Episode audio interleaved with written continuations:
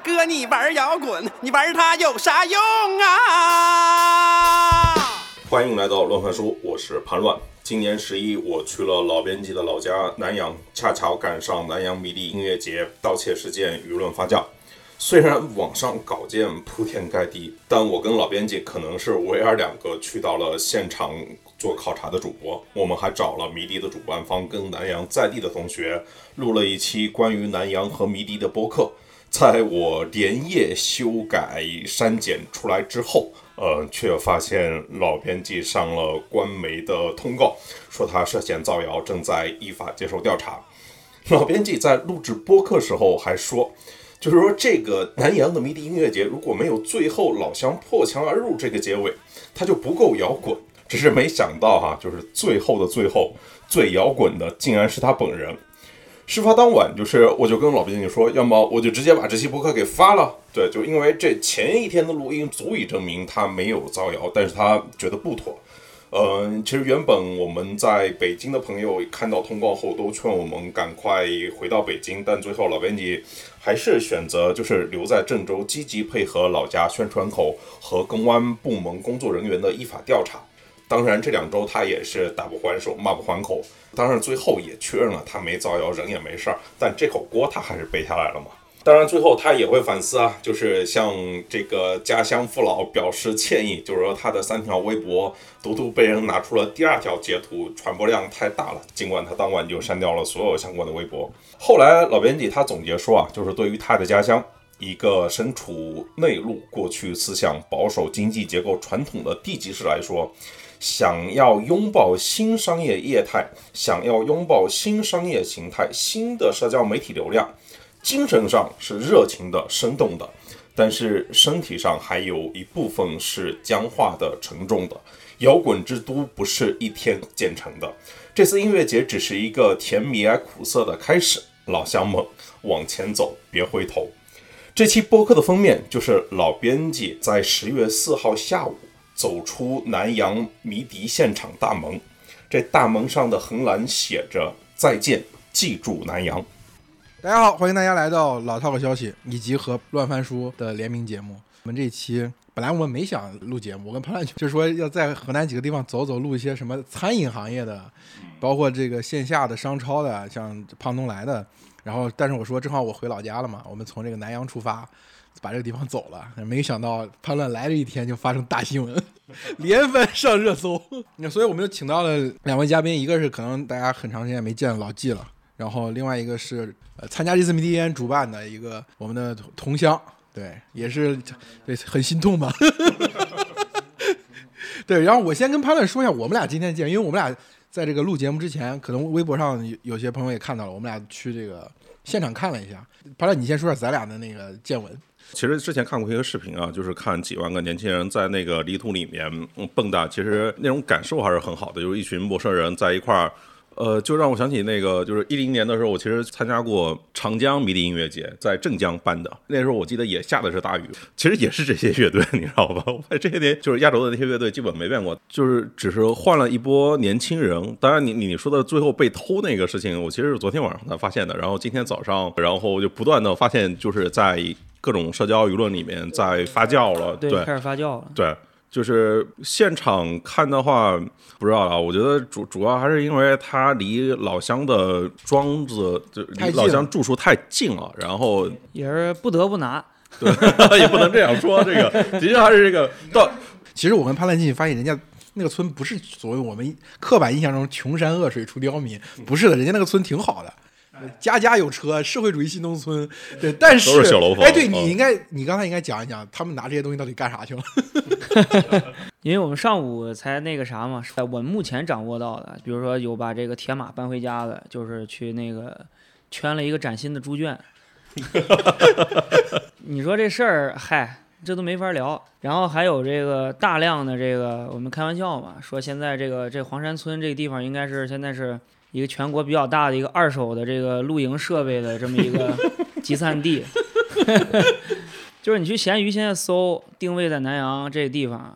就是大量的帐篷、露营的桌椅在卖，在卖，对，就二手。这已经这么快就对，就是这么快，流通这么对对对对对对。因为可能他们村民是这样啊，我们当时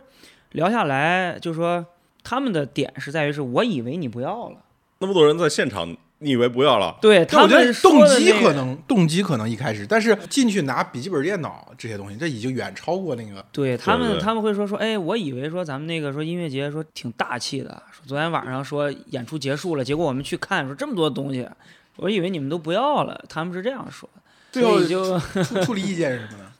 处理院先严查，然后跟那个村里的那个大队支书给说说，就是今天下午六点之前上交到咱们那个村部的，都算是你捡的。哎，六点以后的，你让我们再查，没有主动上交的，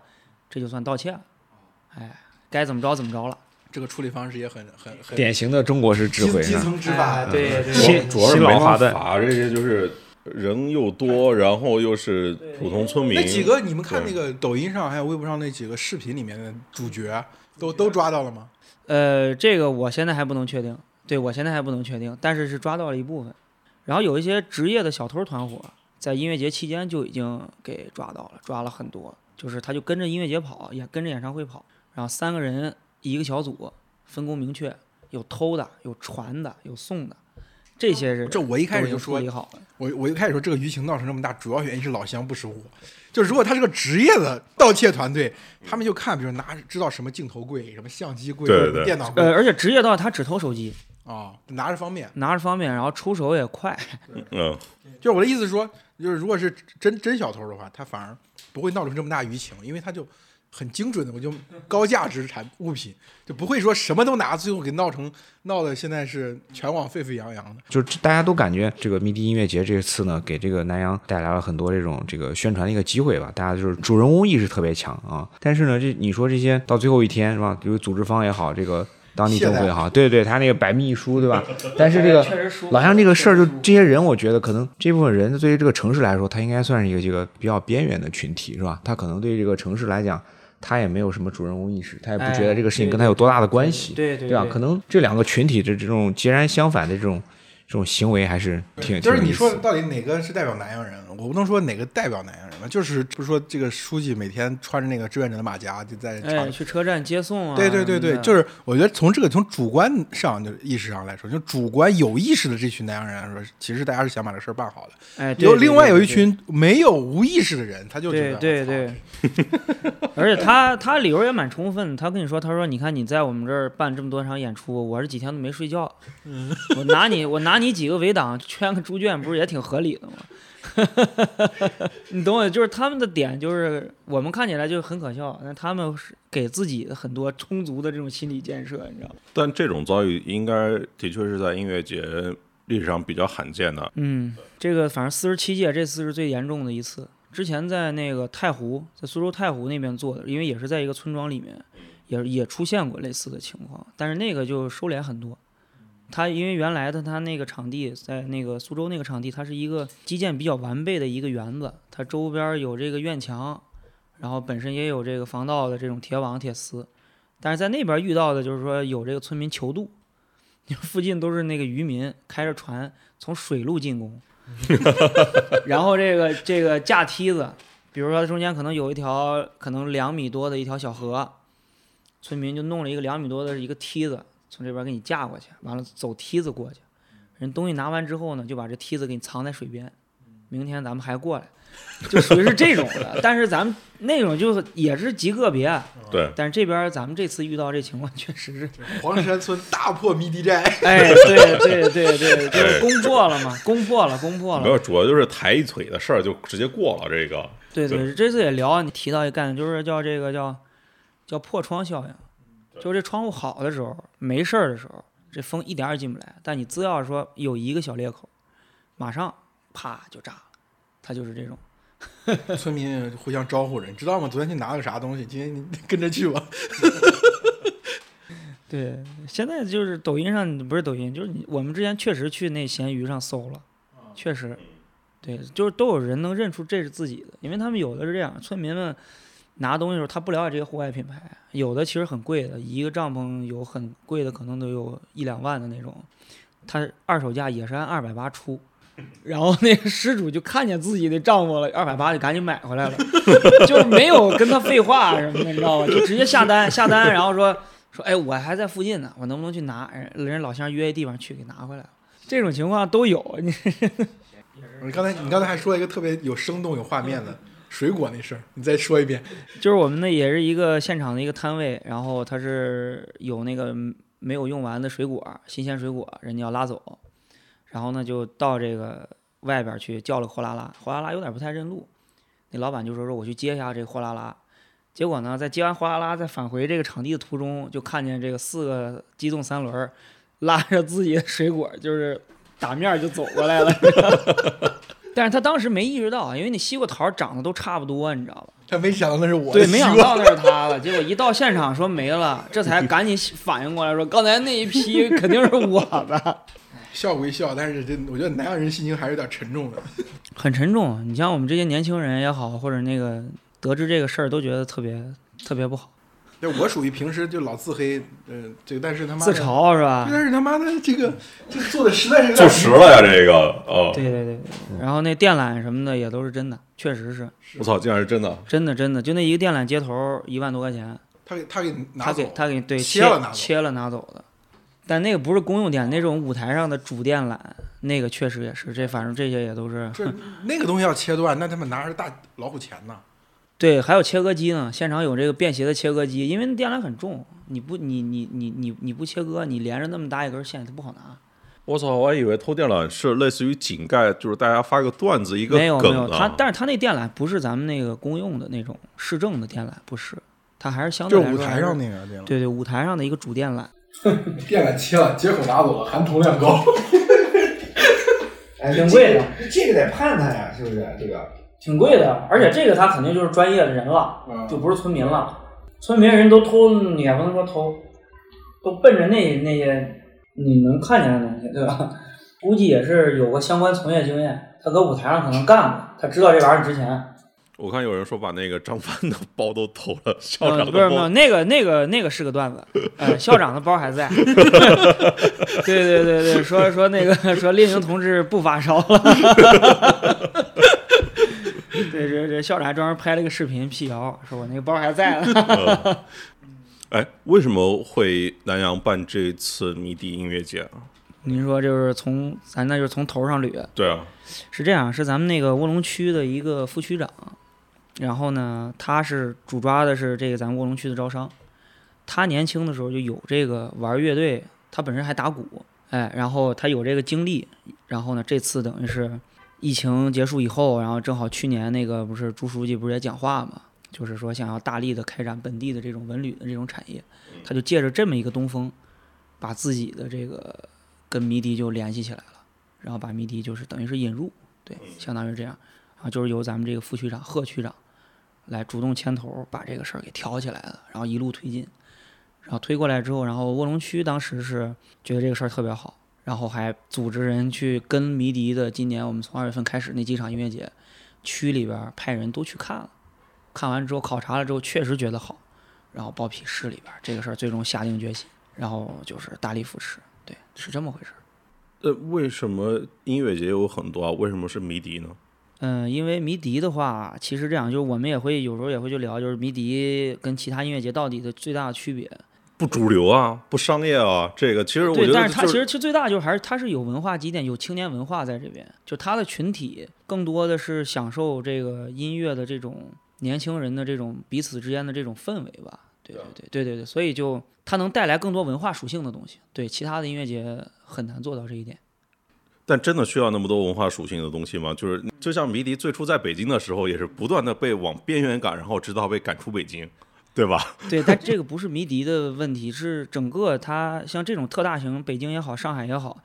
你像之前上海那次圣诞节陈毅广场嗯，撒钱那个事儿，从那个事儿结束以后，很长时间就没有再有这种室内就都不会再有了。然后呃，这种大中型的城市，它倒不是说什么商业价值考，它主要还是从安全角度，这种嗯人员聚集管理这种角度来说，那就这种大型活动都在往边缘在走。这个不只是迷笛吧？阿那亚其实也是这样，就很多文化活动在北京审批太严了。你你到你到秦皇岛，对你，你能想象，要是这要是在北京或上海，或者都说，或者再大一点，比如说在下，比如说像杭州，很难去做这种公安方面就很难做这种审批，四万人，这次那你据你所知，就是这次这个迷笛音乐节，南阳这边投入了多少？你说费用吗？就各种各种的费用资源啊。哎呦，这个我还真不好说，那就这有多少？人来吧？呃，整个的人就是这这次卖出了多少票，然后有多少人来？我看说每天有四万人。对每天四万，这是一个很真实的数据，然后已经肯定是突破十三万了。历史最多，对对，历史最多，就是整个就是呃音乐节的历史场地最大，然后人数就是售票量最多，是单跟迷笛比，还是跟所呃，有音乐节？所有的所有的音乐节，所有的音乐节，对那一一张门票要要一百九十九，对，一一九九很便宜了，非常便宜了，这四天我看那个三九九，这也是最低的，这也是应该是现有的这种这种成规模、成品牌的吧。那种小的音乐节可能就办一次就不办那种，咱们就不说了。成规模、成品牌的票价，迷笛也是最低的。对，这个也是张帆校长一直他自己坚持的这个东西。因为我们也看到好多现在那种大牌儿的比较多的那种音乐节，一天八百、五百、六百很多。然后校长的意思就是，我不希望说在门票上变为一个青年人的一个说一个青年人的音乐节，青年去不起。对对对，所以这个就是问题，所以他就一直坚持，就就是不涨价。你说这个价格说白了，你涨个一百块钱也很合理，嗯，对吧？但是就是一直就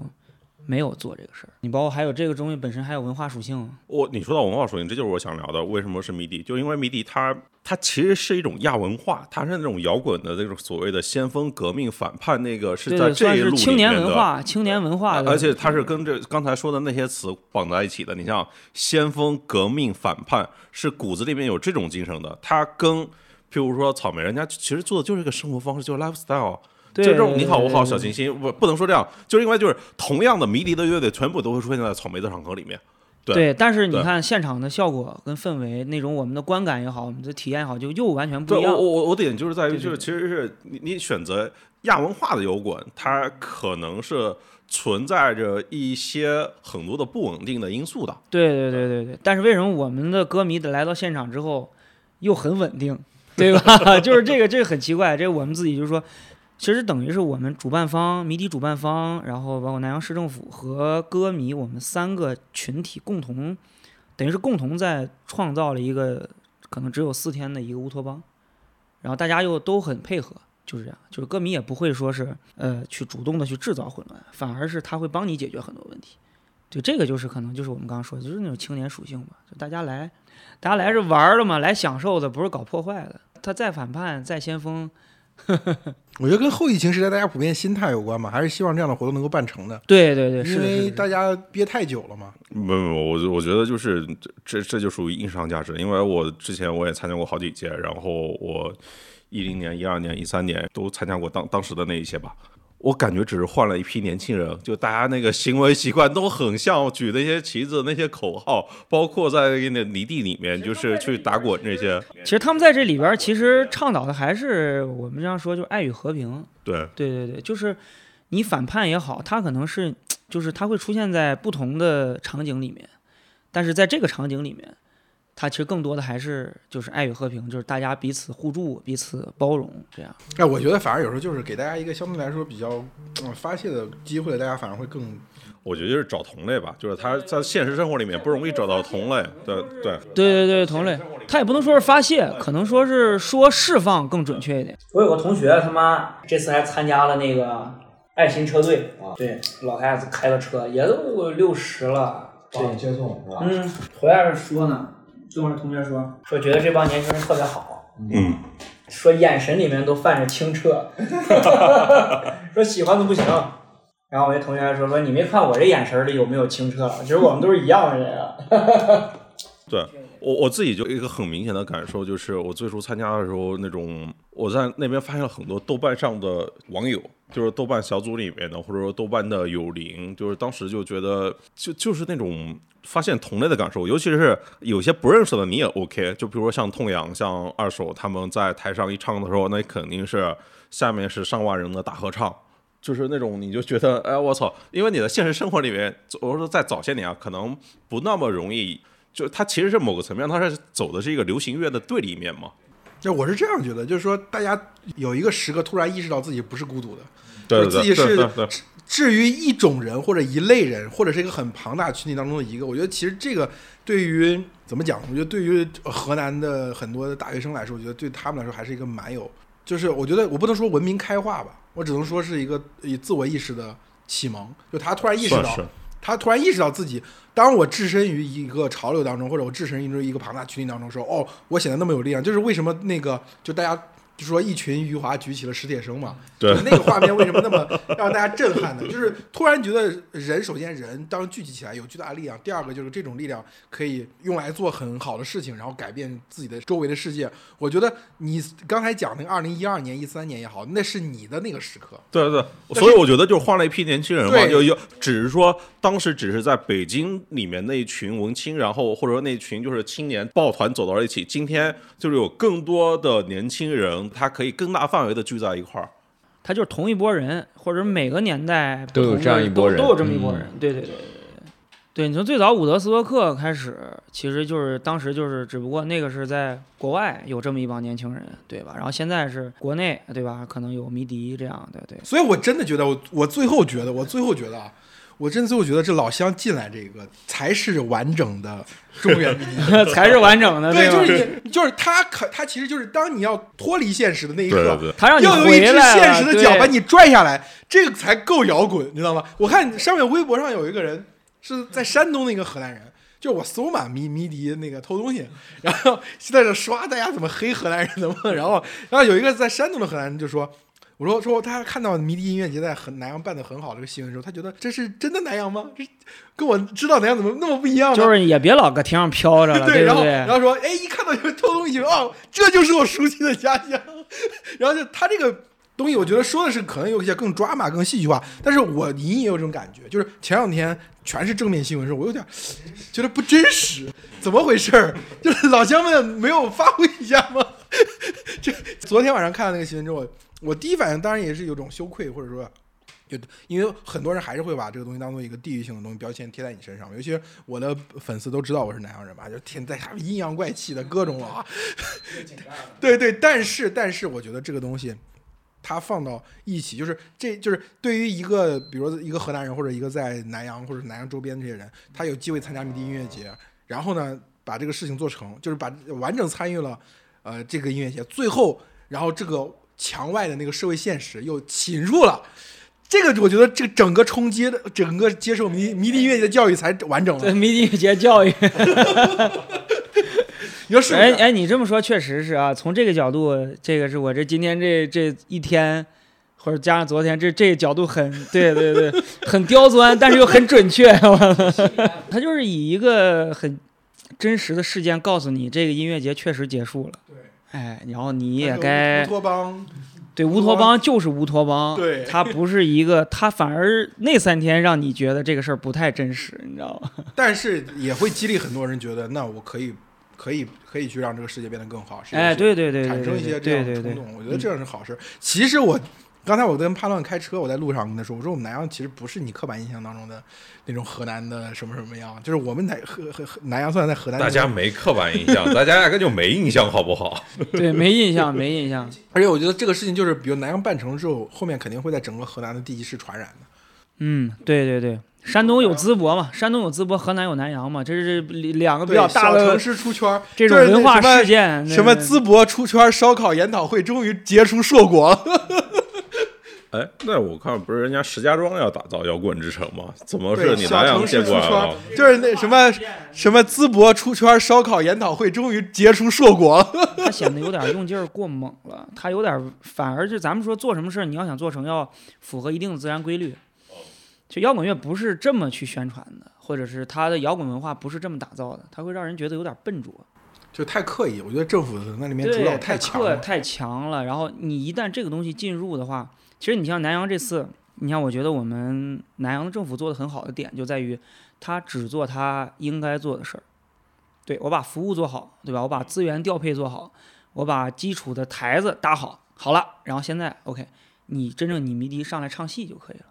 对吧？其实这个是最好的，而不是说我搭了一个台子，我做完之后好了，现在让南阳市政府出面再去说。去卖票、去请乐队、去给这个东西再去注入，没有，他就是我就做好，对对对，边就边界感很重要。你像现在石家庄这个事儿，已经就是大家都当笑话聊了嘛。对，石家庄的也很摇滚啊。你看他他他包括他他自己做音乐节，他还要去做主持人，对吧？放主持人，然后用用那种标准的那种播音的那种口吻，那种主持的口吻，晚会范儿，对吧？就是最终还是最后你看最终的结果，其实还是最终还是弄成了一个晚会的感觉，它不是对。它不是一个摇滚乐的感觉，它出发点是好，但是你看他把那个歌给改的，他改了那个那个原来那个石家庄人对，啊然后他改成一叫我记着叫叫叫叫石家庄人是什么杀不死的还是怎么着？啊，对对然后把歌词也给改了，哎呀，结果就弄得就是很笨拙，就是我们看起来就觉得结果逼得万青出来道歉。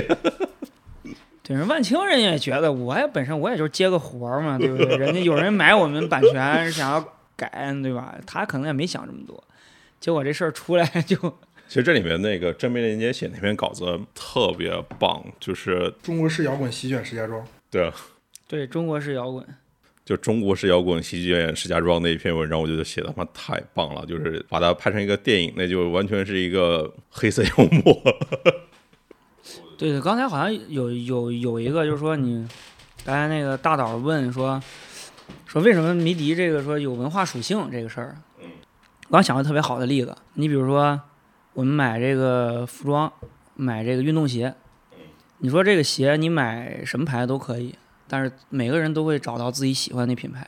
但它都是鞋嘛。其实我在想，它就是有文化属性。其实到最后是一个品牌跟理念的故事嘛。其实你如果沿着这个再展开来讲，我其实还是觉得，就是因为摇滚精神，它跟这个摇滚作为一门生意，它其实不是一个事情。嗯对，然后包括音乐作为一门生意，迷笛是一个作为亚文化的摇滚，其他音乐节。草莓也是青年文化，然后我其实想到的是，今天草莓在景德镇办，然后我想起的就是把这个一方面从迷笛、草莓这一块对比，另外一块其实是这种城市之间的对比。像今天，像南阳这个城市，它好像签了十年是吗？他要这么大力气来做迷笛音乐节，这其实肯定不是一个能够帮他在所谓的科技啊，就是那些在 GDP 上创造很大数字的那个范式。这其实是政府花了这么大力气再往前推，肯定是跟各个地方政府它的某一个层面的 KPI 是挂钩的，对吧？因为从去年开始，所有的城市都有出圈这个诉求，因为可能是 GDP 很难涨了，然后就让更多人来，然后带动消费。实体经济就是很难，现在。对对，就是因为更多人来带动消费嘛，能够带动更多人就业嘛，这这是一个好的事情嘛。对，但同样的，我说就是，其实就是从淄博，然后再到贵州那个村超，再再到那个石家庄要做摇滚之都，当然石家庄摇滚之都并没有落实啊，就是真正办得好的，在摇滚办得好的还是南阳。然后我想说的就是，其实是它作为一种青年文化的存在，它有可能不如那些作为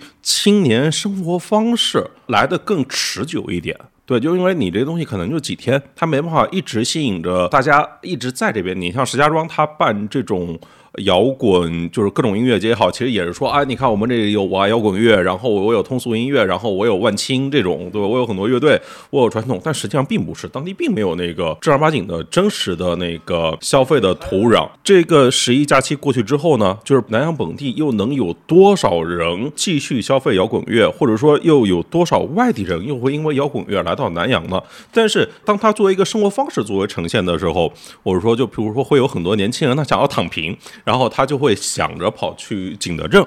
是它变成一种大理的平替，我我是指这种的感受。我懂你意思，我懂你。其实我想说的就是，它是这样，就是我们这次来，其实最重要的一件事儿，倒不是说说这几天卖了多少票，吸引了多少人，这些其实都不是最重要。最重要的一点是想要改变大家对于南阳这个城市的一个认知吧，就是包括咱们那个咱们当地的领导也都是想说，让一个城市能够在它的气质上发生一些变化。然后，但这个事儿可能它不是三天四天就能决定的事儿。但是我能感觉到，就是你比如说这一次来了之后，首先有大量的本地人对于摇滚乐、对于青年、对于孩子这几个东西，他的认知就改变了。对，然后那可能随着我们接下来我们迷笛中心在南阳也会成立，就是这个也是跟政府合作的另外一个项目。然后南阳中心成立之后，它就会主力在南阳本地推广，呃音乐文化、摇滚乐文化，然后青年文化，然后甚至还会推这种，比如说这种我们说针对孩子们的这种器乐专业的这种正规的培训。那这个东西是慢慢慢慢的可以让这个城市的气质，对它的姿态发生了一个变化。那其他的那些变化也好，那种改变也好，都会在这个发生以后，我觉得是一个顺水推舟的事儿。哎，我觉得从有一个方向去理解，可能更简单粗暴，就是线下流量。对对对你要说其实就是做增长嘛。对对你实际上说，就比如说我们电商时代，线上已经就最注最经典的大家的讲法，就是人货场嘛，对吧？那线下也其实也需要人货场。人货场和内容，对对内容内容，对你内容搭个台，然后人都来了，人都来，这人来之后，咱们再说，对吧？我们到底是用餐饮留住大家的胃，还是说用什么别的东西留住大家的心？对对，现在最先来再说。对，现在大家各个地方政府要为什么要出圈？为什么想出圈？核心就是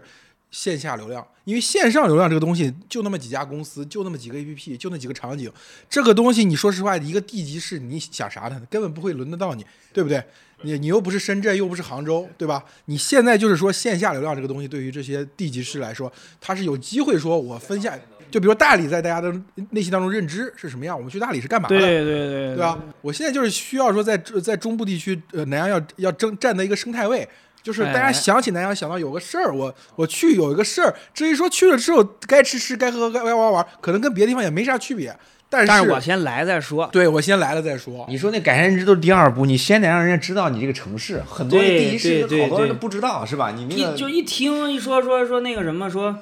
说去南阳，南阳有啥？其实像淄博，它出圈完之后，又又，嗯，当然这这话说的有点不太对啊。但我全且这样一问，就是我我知道这个问题是不对的，就相当于一个三十分的人，然后突然考了九十分，然后现在变成七十分，然后说他不行了，他他其实不是不是不行了，是比之前变得更好了。但对对对对对但我们从结果来看，淄博的热度肯定也是这种，就是大不如前嘛，就而且也并没有实际的反映在它 GDP 的增长上。但是那我那我会觉得这个，如果是我在看这件事的，我会觉得那你不做岂不是会更差？你做了，最起码比如说举个例子，我们有一天我们去山东附近玩，我们路过淄博，你最起码会有人说，哎，我们去尝一下。我哪怕我一顿饭只消费了三百五百，但是那这三百五百那那就是放到淄博本地的三百五百哪有那么多？这个 GDP 淄博烧烤两个人吃七十块钱，但是你得住个酒店吧？啊，对，就是这种你得住个酒店，啊对你，你对你可能还会干点，比如说去商场转一转啊，什么加油啊，这不都是带动 GDP 吗？过路费，对不对？举那个例子挺好，对，它是个三十分到九十分回到七十分的过程。对，你就算回到对六十，对对吧？你比三十它比三十也强了，对对对对你九十那个高光时刻，那肯定是一个短暂的瞬间，媒体？老是喜欢就这个事儿，一旦出热了，就说哎，是否有泡沫了？是不是过热了？哎呀，真的无所谓。现在其实就是品牌广告嘛，说到底总归比之对前要对对要好。你想，你想，我们过去知道南阳想做一些品牌，就去央视投个广告，请一些什么歌唱多难呢，是不是？哎然后做一个广告也没人看，到最后 几千万下去也就打了个水漂，那听听个响都听不到。现在你好歹你这说实话，这个投入明年一年南阳市基本的投入不是很大，对但是你对，没有说想象的那么大，对不对？就是才一就是给媒体，其实按从它的传播效果来说，非常划算。这个是啊划是的算，对是的，这个你想，你要没有这个音乐节，你想在这三天，你想让这城市里边多十几万人，很难做到，很难做到。它对，有点像它 A P P 拉新的。对对，你像那个市里边有几个老字号，这两天都炸了，都疯了都。新华路那上坡不是有几个做那个传统小吃的店，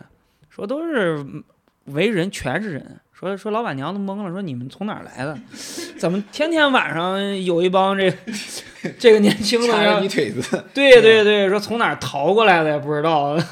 但是都挺开心的那种。我觉得这这倒是老编辑，你刚才那一套是可以再去聊的，就是他其实是从那套招商引资、做工业、做科技，其实对于大部分的三四线城市，他都没资格去干这些事情。对哎，对，我就说这个，其实你会发现有一点啊，对，又是为什么我喜欢出境游，对吧？就是像我们去有时候去从大陆去香港、去台湾，包括去日本，我们去日本其实感觉很明显嘛，那个地方的庙宇啊、宗教场所，包括每个县里其实都有一台戏，都有一个剧院，但那个剧种不一样，有的可能是比较西化的，对吧？有些是日本本土的，就是我们会觉得哇，为什么人家的文化产业搞得那么好？可能确实。人家经过那个阶段了，就原来也都是抢搞工业啊、搞厂啊，对对对然后后面发现就靠要靠经济要靠消费带动了，我觉得一定要有个主题去吸引国内这个市场人，然后等到这个整体的市场成熟了之后，外国游客再来发现，哎，好像到每个地方都有每个地方不同的东西。特色，但是哎其实之前经历的那东西，对吧？没有看到。对对对对对。对，就如果说就是国内的这个大的国内内循环这个市场，要围绕文旅市场再做一就再做一遍的话，很有可能等到十年、二十年之后，哎，外国人再来中国就发现，之前不是有外国人吐槽到中国不方便嘛？比如说去他们那个就重庆那个五 D 城市，在 TikTok 上很火嘛，嗯就是最接近赛博朋克的啊对对对对对对对但是外国人发现到了中国之后各种不方便，各种不方便。我觉得整套都是配套的，就可能十年、二十年之后，中国也变成一个像我们现在看日本一样那样的，非常适合亲旅游。对对。对对对对，就是你去每个地方都要争夺线下流量，你必须说你你你在消费者的认知当中有一个明确的标签，就贴标签，要把一些足够大的标签、流量足够多大的标签贴到自己身上。而这个过程当中，就是你说你说音乐节，除了音乐节之外，你觉得还有什么是我们可以从这个角度，除了音乐节，还有什么东西是这种嗯短时间内很大流量给拉过来的？体育、对体育赛体育事赛事体育赛事，对嗯但这个他对硬件儿可能要要求求太高对对，你想你能承办那种那种级别的体育赛事，就要求你这个城市的，你得有这么好一个体育馆。对但你说一般咱们这地方哪儿谁给你建那么好体育馆去？对那个投入更大，嗯，像西安就直接说我有丰富的旅游资源，对，就啊是这种就是靠天吃饭，历史上有就有，有禀赋，对对，有禀赋但其实这这次其实是我觉得是地方政府某个层面上说没得选，对。对，就如果你我如果他我自己感受，如果他真的有很多选择的话，他未必会选做，就是把宝压在迷笛身上，对，因为迷笛意味着风险，对你刚才说对，就是风险，就是文化上的东西，它一定会有风险。对你不像你搭个影视城，对对吧？对砖头木头它也不会给你捣乱。就是因为游客，你的来的是一群就是精力旺盛的年轻人，而且是不服管的那一群，就是你你就你就这么说，我觉得地方政府如果有能力再把房价拉上去五千，或者有能力再引进一个大项目，他就不会干这事儿。对对对当时发现就是说，就是新的这个常态之下，大部分的产业的增长都下去了，不可能说你通过你引进一个大项或者把房地产再炒起来能做成这件事。所以哦，没办法，咱们搞点文化的，搞点软的。这个事儿其实真的是投入产出比，那肯定是是吧？不太好。对，你要说弄一个大企业，不说别的，你就是把富士康弄起来，是 GDP 给你拉上去，你得前期投入的不是更多，周期更长吗？对吧？这厂房你得拉不来盖一，两就是在今天很难了。这对今天对富士康是往印度越南跑。对，还都是其实不是说就是还哪儿便宜人家去哪儿。对，那，真的是这个后地产时代，很多地方政府，尤其是没有什么禀赋的这些地方政府，它都面临一个这个问题。所以你发现，就是你刚刚讲的，哎，政府现在好像突然开窍了，是吧？突然跟这些文化产业的从业者们这个志同道合了啊！谈笑风生，也很奇怪啊，就是你看，就是你身上还有纹身，然后你也能够成为这个市政机关的座上宾，这个啊，是的，对是的，是的，是的。这个你要回去问张校长，他感触应该更深，是吧？对对对，我们这次就是开昨天开复盘的时候就在聊这个事儿，就是呃南阳政府这次真的很配合，然后从而而且我认为是从根儿上对迷笛是信任的。比如说，就举个很简单的例子，我们这次接触公安比较多，呃，比如说当时我们就约定，就说如果比如现场出现出现一些不可控的问题，其实是由我们谜底主办方的工作人员带着志愿者第一波先去解决，就是不要让公安就制服。哎，警灯、尖灯出现在我们当年就是去参加迷笛音乐节的时候，都特别在意这个事儿，就是制服其实不应该对对出现在我们活动的范围内的。对，但对是你从这个你你想，我们如果是跟跟公安去沟通这个事儿，就是前面发生混乱，你不让他上这个事儿本身，其实我们觉得好像很好，但是从他们的角度来说，这其实很难。对。但是后来他们还是选择接受，说哎 OK 没问题，那那我们信任你，对吧？我相信你们的主办的团队，我们的志愿者是有能力解决这个问题。说实在不行了，实在不行了，我们再上，那就是到后边可能那个冲突就很激烈了，然后才有这种情况。所以这次就是我们对接下来就会觉得，哎。呃，因为是我确实跟他们坐在一起，可能是因为你会说南阳话。哎，对，就是跟他们真是真是到了，就是真坐在一起去聊，然后听他们去说，然后跟他们一起开会讨论，我才知道，就是他们其实做出了多大的让步也好，妥协也好，顾是虑很多。是会哎，你当然我们讲到这个说，但凡他有其他选择，他就不会这么干的。其实有有一点的，我觉得大家应该非常清楚，就是现在地方的经济其实真的挺难的，难难很多的公务员这发不下来工资。压力很大的。所以也是在想尽办法，这也是迫使这个地方政府它进行一个转型，是吧？更多的以前喊的很，以前喊的很很早就喊要这个转型要搞服务。那以前我卖地那么容易，我服务啥？对吧？我对大对对对，这不大卖地就甲方完了，服务你找审批吧，我我肯定没法服务啊。对，现在他这个也是形势所迫，是吧？现在市委书记不也穿红马甲去去去接人，接人吗？对对？对对 对，真的，我在现场碰见他，这个也是满脚泥出来了。对对对，很很很多南阳下面有一些区那个公务员的工资已经拖好几个月了，嗯那个很多财政局的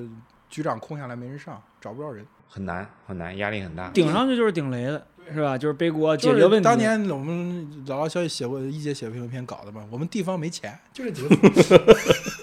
你看那个承德那个搞这个非税收入是吧？天天罚款暴罚，就在罚款上想办法。包括昆明说这个公厕现在都恢复收费了对，。所以我觉得这个事儿对我对于我一个就是从一个大的全局上去想这个问题，我觉得南阳特别好的就是你体现出一种南方性啊，嗯，就是当有一点，有一点。当这个税收不足的时候，北方性是什么？我们加强征管。南哎对方性就是南方性放水哎养鱼。哎，对对对，你说这个，说这，个所以所以从这个角度来讲，我说虽然咱南阳这次被黑的够呛，我跟你说，但是我觉得划得来。嗯总算总账还是划得来。划得来。但这次这个事儿实在是百密一疏，百密一疏，都没想到，真没想到。都想着胜利结束了，对吧？对 对对，你要真的就我们会觉得，因为我们做那个就是这边说，呃，我们总导演宣布说今天的那个也圆满结束啊，然后整个我们那个公安指挥车里边那感觉，哇，就是这种感觉。兄弟，你收个尾。就是我，我其实是在网上看一篇，可能是你们南阳人写的文章啊。他说南阳的主城区人口可能也就一百五十万人，然后这三天里面能够吸引十二万人来，我操，这在历史上绝对没有过。三国打仗的时候可能也没有这么多人。对，就是呃，而且就跟我们刚才说的，就是南阳市政府给迷笛。然后来了十二万人，算下门票，算下各种的收入，以及再算下，尤其是网上的这个声量，我操，这其实是一笔性价比极其高的投资，对 ROI 非常非常高，我觉得算是一个互相成就吧。同时，就是在往后看呢，我们其实就看到，就是中国更多的这些城市，它没办法继续去卷工业，没办法去点科技树，没办法去做产业升级的时候，它可能需要想的就是。怎么让更多人来，然后去刺激他的消费，然后去做这些大家正常的吃喝玩乐这些事情，然后就是怎么让他的经济开始活起来。我觉得这有可能就是变成各个地方政府就是在土地财政失失效之后，他有时候就刚才聊的，其实如果他有的选的话，他不一定会把注压在迷笛上。但同时也反映另外一个点，就是真的有一些政府，他开始有一点有那种所谓的用户思维，有那种就是产品经理那个导向，开始真的有点把自己放到一个就是服务用户或者说服务者的那个视角来看，我觉得这是一个非常棒的转变。不管是从半年前的淄博，今天的南阳，我们是可以看到一些地方政府的它运作的方式以及它的思路都在发生一些变化。对，我觉得这是一个，如果从这一点上说，我觉得他是非常可喜的。就是当他需要去争夺他者的注意和消费的时候，他的姿态就变得好了很多。对，就是因为他是需要争取一个一个具体的人，不是几个开发商我把地卖给你就 OK 了。对，因为你卖地的话，是你拿着你的资源去换钱嘛，但你服务就不一样了，对吧？服务是你得把它服务好了，人家才把钱给你。而且是一个一个的。对对，一个一个的，对吧？嗯，我觉得我从文化的角度来说，我觉得是好事嘛，就是大家开始卷文化了。卷服务，对 这真真的是落到这个政府职能转变，这以前都是口号嘛，对吧？你现在你不转变，你现在就转变了呀。而且就是我觉得这就你说就是逼的呗，就是形式逼的嗯，确实这玩意儿。对，你说我们这在外边上班的、开公司的、创业的在卷，那你政府人家这个铁饭碗也在卷，对吧？对，这次你估计大家也是连轴转嘛。都是连轴转，都是连轴转。那几个市里的主要领导每天都在那个现场，是每天都在，几个人轮班，就这几个负责的人天天都在。有什么问题，现场直接开会就就把它解决了。你想最后还那个什么，然后政府那边最后那两天特别冷，晚上这还烧的姜汤，搁门口免费发，对吧？这早上还有免费牛肉汤，免费牛肉汤，几哎，几十万瓶那个免费的瓶装水，对矿泉水，嗯这都让大家，我觉得这个就是之前咱有点确实你确实没见过，咱都土生土长的本地人，对吧？诚意满满。诚意满满，对对。希望大家明年还来，不要因为这个不愉快的节，明年不会再发生了。啊，这个应该明年不会。瑕不掩瑜吧。好吧，大概就到这边。好，好吧，我们这一期的这个潘乱翻书跟老套消息联名节目就到此结束，我们下期郑州见。OK，今天就先聊到这边，大家可以订阅、点赞、评论、分享。如果还有什么想听我说的，欢迎在评论区互动留言。我们下期见，